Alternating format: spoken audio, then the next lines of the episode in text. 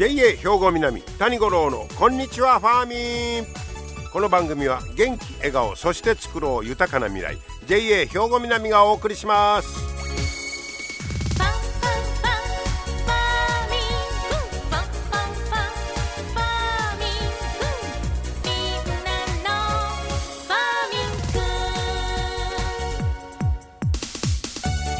こんにちは谷五郎ですねもう12月も半分過ぎたということでいよいよ慌ただしくなってきますがこの間あの久しぶりにファーミンの直売所行ったんですけど今野菜むっちゃ安いですね。あのでっかい大根も100円ぐらいやしブロッコリーも同じくでっかいのが100円とかね。えらい安いな思ったんですけどまあいろんなものが値上がりしてる中であの野菜のちょっと安さは助かりますね。はい、えー、久しぶりに行ってきて楽しいですね。あの直売所ね。さあ、えー、明日は七十二口で言いますと酒の魚群がるという日になります。酒が産卵のために川に遡上してくる頃ですよというね、はい、そんな季節になっておりますが。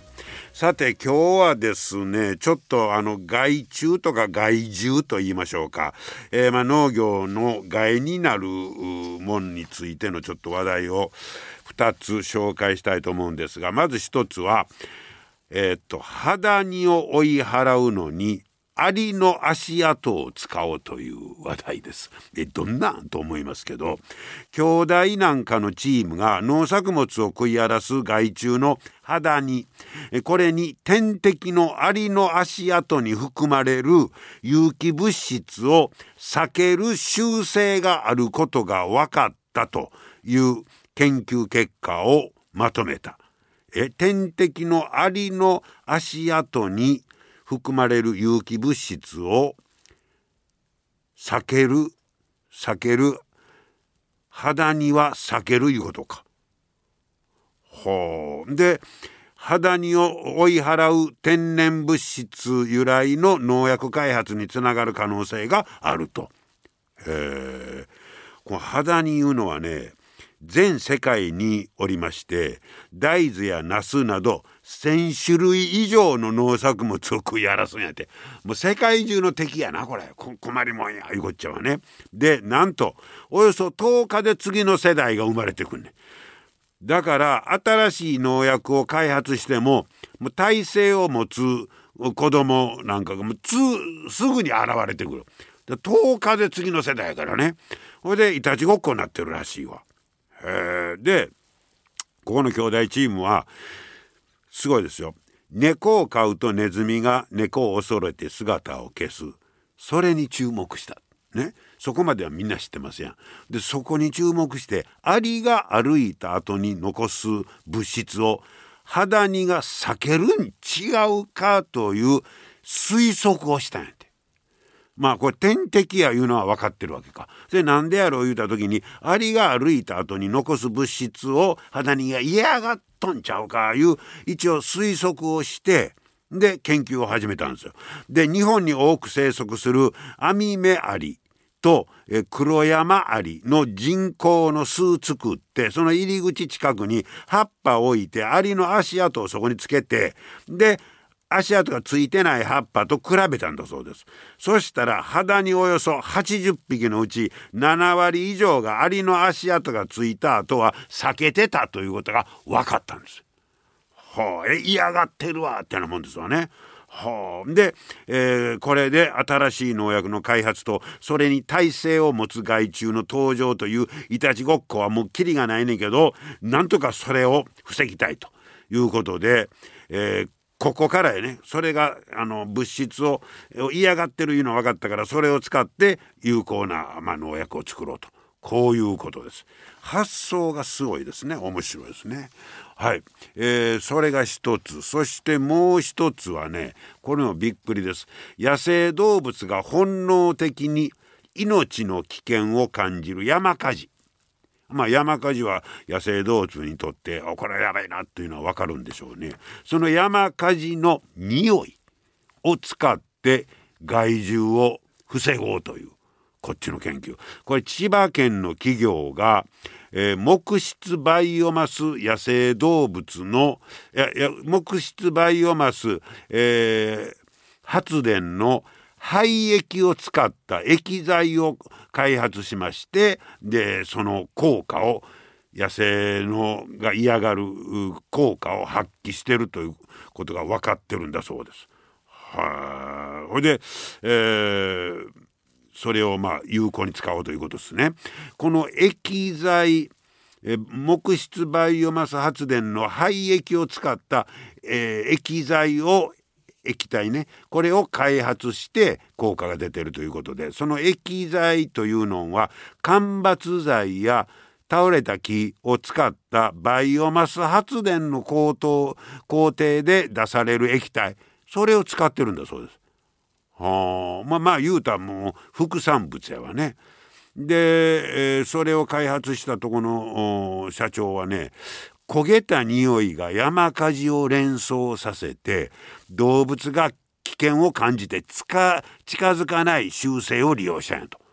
はあこっちはあもうその焦げた匂いを動物野生の動物いうのはまあ嫌がるとそれで思いついたいうことですわ。で主にどんなものに効くかイノシシ鹿ハクビシンこの辺はもうこの辺にでもおるあれはね害獣キョンでキョンってなんやろみたいなこれ鹿の一種で特に千葉県なんかむっちゃ多いみたいやねでそこの千葉県の企業がというのと結びつくんやろうね。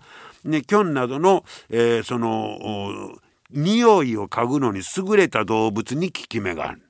なるほど。でえー、設置方法。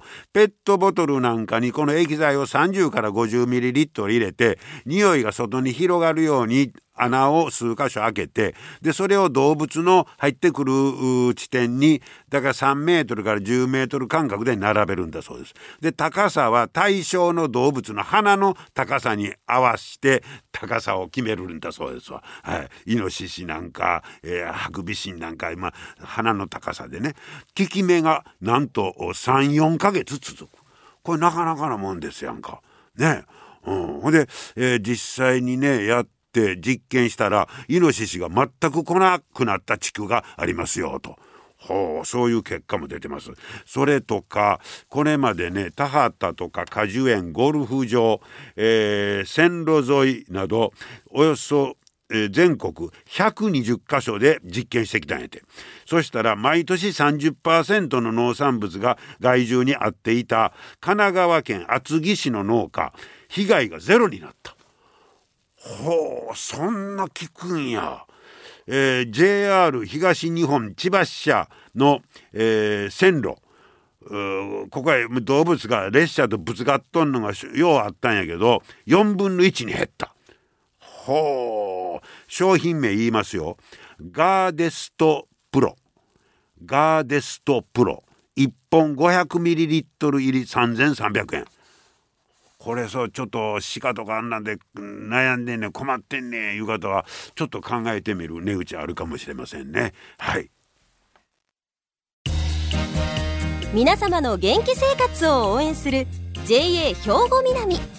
近畿最大級の農産物直売所虹色ファーミン。おすすめは JA 兵庫南エリアの新鮮な地元農産物。JA 兵庫南は新鮮で安全な農産物の供給。人との触れ合いを大切に地域社会への貢献。人農業自然が共生できる地域社会づくりに取り組んでいきます。皆様の元気生活を応援する JA 兵庫南。JA 兵庫南谷五郎のこんにちはファーミン。さあ今日はですね、えー、生産者の方をご紹介したいと思います。ファーミンショップ播磨に行きまして生産者の前田義郎さんにお話を伺ってきました。前田さんこんにちは。今日はよろしくお願いします。よろしくお世話になります。ありがとうございますえー、前田さんはですね加古川の平岡で農業されてるということなんですが、はい、えー、もう農業歴でいうとどれぐらいなんですか？そうですねもう50年はなりますね。50年ということはもうほら子供の頃からいうことですか？そうですいやまあ親がねあ。年にいとったもんでそれをまああの学校中学校やんなんでぐらいからもう手伝ってないしとったもんあーもうむもういわゆる昔はそんで感じでしたよねね。親が農業で、はい。もう子供の時から手伝ってと。でちょうどねその時にあの我々があの中学校の時に東京オリンピックが、えっと、1964年でした4か年ですね、はい、あの時に、はい。あのちょうどその堺いうんかな機械化になる堺いうような感じで。はあはい機械化されていった。そうです。あの、ちょうどそれまでは牛で田んぼ耕したりあんなんしとったもんで、はいはいそれでまあそんなんもう牛もないからもう機械化いうか高温機でねほうほう。あのするようになってまあ。あれちょうどそらオリンピックの頃ですか？そうですね。ああそうなんや、うん、ちょうどその自分ですわ、まあ、それから、えー、と中学校2年生の時やったんですかね。東京オリンピックがあったのが。ほうほうほう。ほいでえ前田さんのお家もそういう機械を買うて。それからまあちょうど高温期になるいう自分でしたね。虫からね田んぼ耕すのに。ほう。その頃に手伝おうということそうです。まあお親もまあしとったんですけど、はいまあまああのここれやったら誰でもできるやんかいうような感じでまあしとったもんで。牛使うて言ったら大変ですもんね。そうですね。ほな小さい時やったら牛おったんですかそうでへおりました。もう牛の世話もしてましたけど。えあそうですか、はい。でその頃の経験が終わりやったらその機械がなったらもうやっぱり天国みたいやったですか？そそらもうねあの会社行き持ってのもできるやんかいうような感じででそれ以降はまあ言うたら仕事しながら、はい。い、わゆる兼業でずっと農業を続けて、まあまあ土曜日日曜日だけの、はい。あの農農作業いうんですか。なるほど、はい。でお米中心ですか？そその時はね、まあ、はいはい。あの家で食べる野菜あんなまあうん。あの母親も、まあ、一緒にしてましたからね、はいはいからその時のその穴してこなすんや穴すんやいうのは、まあいいろいろ教えてもらって人から、まああのど母親が、まあ、できなくなっても、まあ、自分一人でも、まあ、会社行き持ってでも、まあ、あの家で食べるぐらいの野菜はもうであのしてないしとったんですけど。ね。なるほどはい。ね、でまあ言うたらもう定年お仕事定年になったら、はあとはもう専業で。そうですね。ということですはいもうそれそれまでの経験がフルに生きてきますわね。そうですね、まあまあ、あのどないんですか、人に機会でも、まあ、もう自分で、まあ、こここなしてしたらないできるはないやいうので、もう、うん。まあ、別に、うん。あの困らんと、まあ、すすんなりすっと入ってきましたけどね、ああそうですか、はい。えー今どんなもの作ってはるんですか？今は、えーっと、あのだ黒大豆、うん里芋、う。ん芋、それから、まあ、もうすぐ、まあ、ブロッコリーとか野菜類が出てくるんですけ冬どね。になったらね、ははいいブロッコリーとか、ははい。いでも大体年間通じて作ってますか？そうですね。うんうん。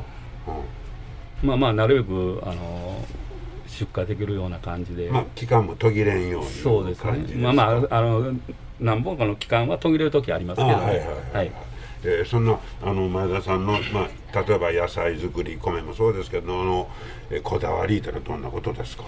まあ、まあ別にこだわりってないんですけど、まあ、野菜もんとか、まあ、自分で作ったものを、まあ、こうお店へ出して、美味しかったあのおあの品も美味しかってなんやって、まあ、言うてもらったら、まあ、それそれがまあ励みになるんですかね。はい、やっぱり一番やりがいを。そうですね。やりがいがあります。うん。逆にまあこうやす農業やっててねやっぱりここが一番大変やなって思うことはどんなことですか？そうですね、もう、あのどないんていいんかな、まあ、言わ言われてもわからないんですけど、ははい。い、、はい、そんなに自分ご自身ではそんなまあまあ、そそなそない食うにはなってない、うん。まあ、小さい時からしとくからね、ねそないやなってそれ素晴らしいですね。まあまあ、それと、まあ、あの5月に、まあ、皆さんあのハウスのいちごなんですけど、はい。うちはもう路地のいちごばっかりであのしてるんですけど。はい、まあ、やっぱり違いますか？そのどれんか？あの甘み酸味うん。それかあの香りね。がもうハウスのいちごとは比べりゃもう路地のいちごはもうあ匂いか香りだけでももうあのポーンとこっちい匂いがしてまあまあ。あそうですか、はい。まあその辺がもうまさにこだわりなんでしょうね。そうでね、まあ、あのハウスしたらどないどない言われても、うん。もうやっぱり一人でしとるもんでね、もうやっぱりもう、まあまあ。お一人で？はい、まあまあじ自分でもあのできるだけの範囲しかあそうか。ややってないんですけど。あーあんまり手を広げすぎないいうのもそうです。やっぱり自分の責任で売りたいいう感じですか？まあまあねあのどないんかあのお客さんにあのこの品物ににって言われるよりやっぱり、こうあのこの人なっちゃったら大丈夫あの大丈夫やあいうのがね、はいはい。あの名前が出てるもんで、ああはい。本当ですよね、えーじゃあ前田さんのお作りになった野菜とかはファーミンショップ播磨出してはると、はい、えここはどうですか？あのなんかお客さんとこう会話があったりしますか？いや別にあの、まあ、あの開店前に帰ってまうもんで、まあ、別にはい。はい、なあのまあ名前も出てるし、はい。やっぱり「いや美味しかったわ」って言うてもらえたら。そうですね。はい。そうですか、えーじゃあ。それとはい。まあ、あのどないんですか？あの売り上げがメールで入ってくるからおねーはい。そやからまああ自分の品もコンタクトレートのやったけどまあまああのお客さんにはまあまあ好評いうんかそういう、はい。あのあ分かるわけ、そうですね。はいはい。それ嬉しいですね、えーじゃああの前田さんがずっとこう蓄えてきたね技術とかねその知識なんかをこれ後継者の問題なんか言ってこの頃よう言われてますけど、どんな感じです？まあまあ聞かれたらね、まあ隠すこともないから、うんね、うんもうあのこなすねあなすねで、うん。まああの店でもあのその出荷者同士には「どないしとってんの?」言われた時には「はい僕こないして何しとるで」言うて、うん。まあまあそういう話するんですけど、ああそうですか、はい。まあ言うたらどんどん聞きに来てくれたらいう感じですか。そうですね。うん。ねせっかくのその技術ですから。いやもう技術も何もねなな別にないんですもうほんまの昔ながらのやり方で、今のその新しいね、はい。あのこことを言うんかあのコンピューターでどうのこうのそうやのねあの管理してどないそんなんは別になうんなんもないんやけどほんまのもうあの昔ながらのやり方言うん。かそれでまあしてるんですけど。でもここまでずっと農業を続けてきてやっぱりよかったなあいう感じですか？そうですね、まあ、あの年がいって、会社定年になってから、まあ、年がいって、まあまあ、あの家に中になあのじーんと引きこもっておるより、やっぱり外でね、うん。ああの元気で働けたらいいし、でまああの補助に行ってしとったら、まあはいあの近所の人がみんな話しに来たりね案内してないから、はいボケ防止にはいいんかなと まあ人と人と話するいうことはねそうですよね。うんそれはいいかなと思って、はい。い、やまあ喜んでしてるんですけど、そうですか、はい、じゃあこれからもますますお元気でね、はい。美味しい。もうやっぱりあの前田さんの野菜は綺麗のが多いわって聞きましたね。いやそうですか、ね。ありがとうございます。はい、これからもますますね、はい。美味しい野菜作ってください。ははいい、今日はどうもねありがとうございまし。ざいましたはい、えー前田義郎さんにお話を伺いました。えーしかし、えー農業歴50年ってやっぱすごいですね。えーもうちょうど牛から幸運期に切り替わる頃も経験してはるというね。そうか、そそう機会がなったから兼業もまあ、できるようになっていったというそらその前やったら牛飼うこともせなあかんもんね。すごい経験やっぱしてはるなと思いますね、えーまあそんな経験を生かして本当にねあの前田さんはね綺麗なね野菜を作っておられるということですからね。またファーミンショップ播磨行ったら前田さんの名前ね、えー見てもうて是非ね、えー美味しい綺麗なね野菜買っていただけたらと思います、えー今日は生産者の前田義郎さんにお話を伺いました。皆様の元気生活を応援する JA 兵庫南。近畿最大級の農産物直売所虹色ファーミン。おすすめは JA 兵庫南エリアの新鮮な地元農産物。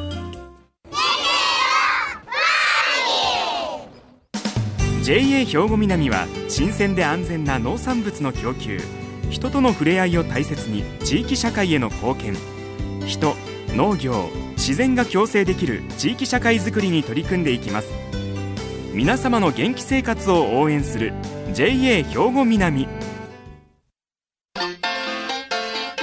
JA 兵庫南谷五郎のこんにちはファーミン。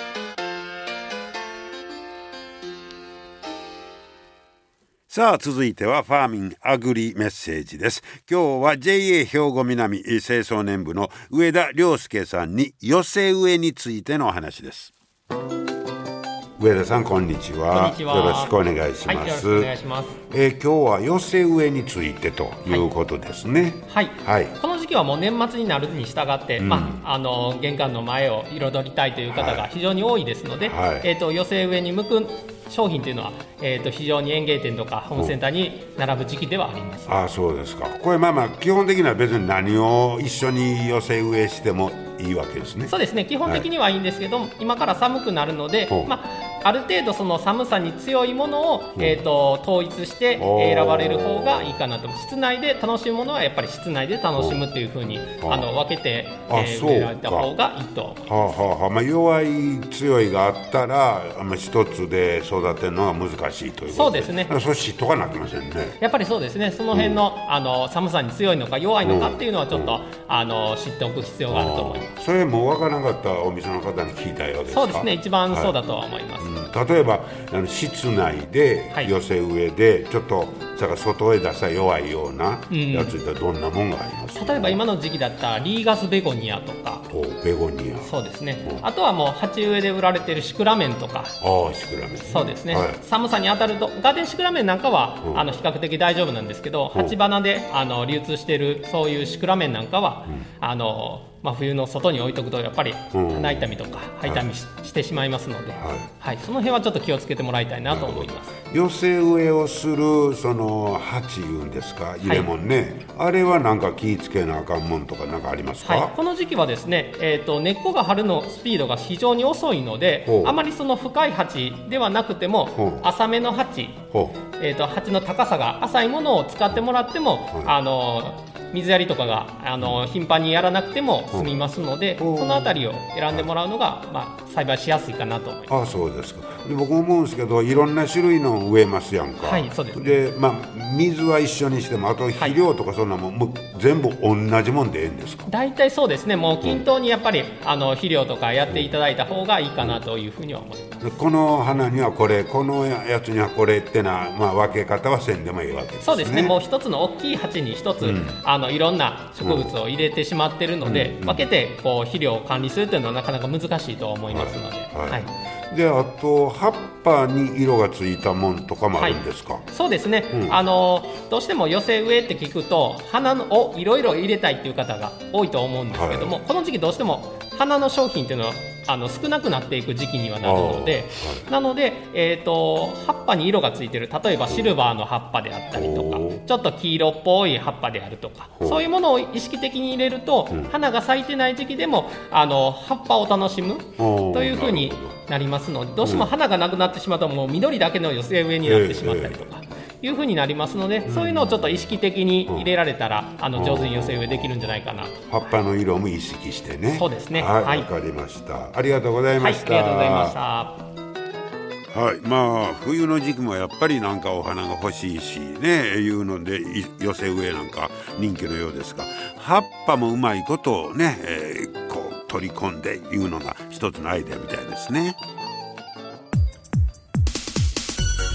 はい今日も最後までお付き合いいただきましてありがとうございました。また来週も聞いてくださいね。JA 兵庫南谷五郎のこんにちはファーミン。この番組は元気笑顔そして作ろう豊かな未来。JA 兵庫南がお送りしました。